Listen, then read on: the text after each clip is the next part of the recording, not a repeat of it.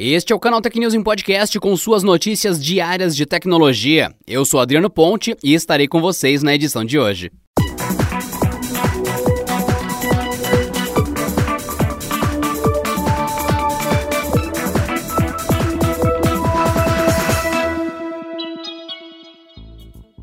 Magazine Luiza anunciou nesta quinta-feira, dia 6, a aquisição do Canaltech e da plataforma de mídia online desenvolvida pela startup Inloco, em um movimento para se tornar uma das empresas mais eficientes do mercado, unindo e-commerce, conteúdo e publicidade. O Canaltech tem uma audiência de 24 milhões de visitantes únicos em seu site, 2,5 milhões de inscritos no canal do YouTube, além de 792 mil seguidores em suas redes sociais. Juntos, os canais digitais de Magalu, Netshoes, Zatini, Estante Virtual, Época e agora Canaltech somam 210 milhões de visitas mensais, segundo a ferramenta de medição SimilarWeb. No total, serão cerca de 80 milhões de visitantes únicos mensais. Por meio do conteúdo de qualidade e ofertas do Canaltech, que estão diretamente ligadas aos interesses de audiências específicas, o Magalu poderá estrear uma estratégia batizada de e-commerce content, tendência fora do Brasil. Sendo assim, a partir de agora, por meio do Magalu Ads, os parceiros do Magalu poderão expor os seus produtos nos sites do próprio Magazine Luiza, da Netshoes, da Zatini e do Canaltech, por meio do e-commerce content e de publicidade nativa. Já com a solução de localização da Inloco, os vendedores poderão oferecer os seus produtos para clientes que estejam próximos de sua região, reduzindo custos de frete e prazos de entrega. Para lojistas incluídos no parceiro Magalu, pequenas empresas ainda essencialmente digitais, a plataforma de geolocalização promove a captação de clientes para as lojas físicas.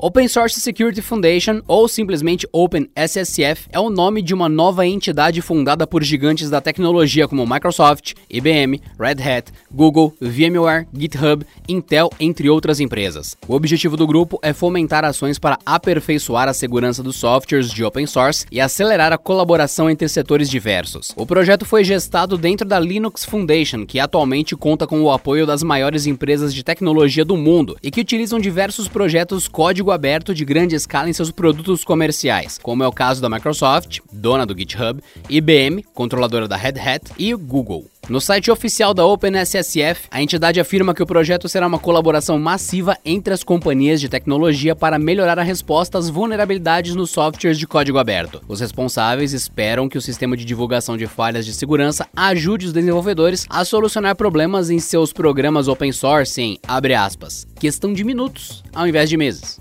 Fecha aspas. A Disney anunciou que o seu serviço de streaming deve chegar à América Latina em novembro. Junto disso, um possível preço da plataforma para o mercado brasileiro acabou aparecendo no aplicativo do Disney Plus para Android.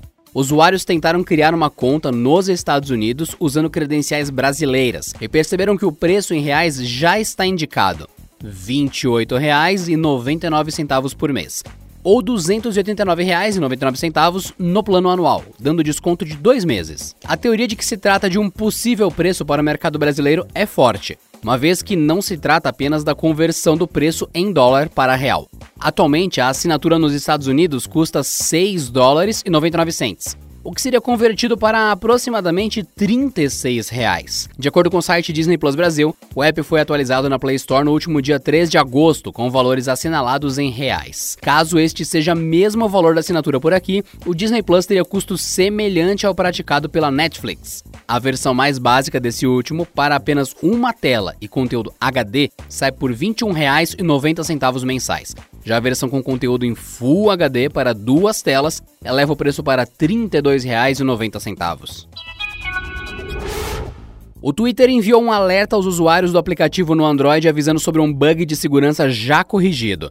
A falha poderia dar a hackers acesso a dados pessoais na rede social, incluindo mensagens enviadas e recebidas. Em seu blog, a rede social publicou que não tem evidências de que a falha foi usada, mas optou por informar do problema e adotou medidas. Entre elas está remover o acesso de apps externos aos dados do Twitter, exigir a atualização de versões vulneráveis do aplicativo e notificar usuários que podem ter sido expostos ao problema. A empresa divulgou que o bug tinha relação com uma falha de segurança no Android encontrada nas versões 8 e 9 do sistema, corrigida em outubro de 2018. O Twitter acredita que apenas 4% dos usuários no Android ficaram vulneráveis à falha.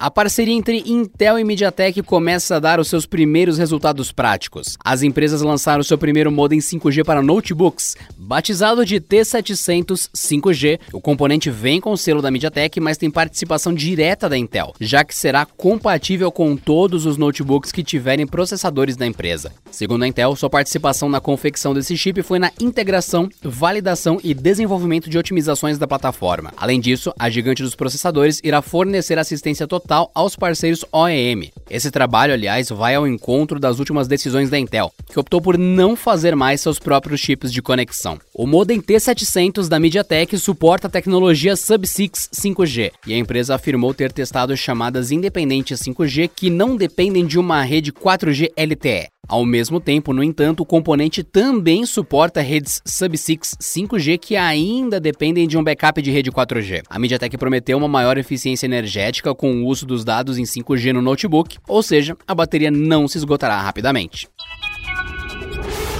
E para você que está acompanhando aqui o Canal Tech News Podcast, não se esqueça, o Canal Tech está concorrendo ao Prêmio Influenciadores Digitais de 2020. Um muito obrigado a vocês que deram a vitória pra gente no prêmio de 2018 e no de 2019. E agora, para essa terceira vez, primeiramente, muito obrigado pelas edições anteriores e pedimos mais uma vez a força de vocês que ouvem aqui o Canal Tech. É só vocês acessarem prêmioinfluenciadores.com.br e votar no Canal Tech na categoria Tecnologia Digital. Bora, Canal Techers! E por hoje é só, pessoal. Nos vemos na próxima edição do Canal Tech News Podcast. Bom descanso e até lá. Este episódio contou com o roteiro de Rui Maciel, edição de Gustavo Roque e editoria-chefe de Camila Rinaldi.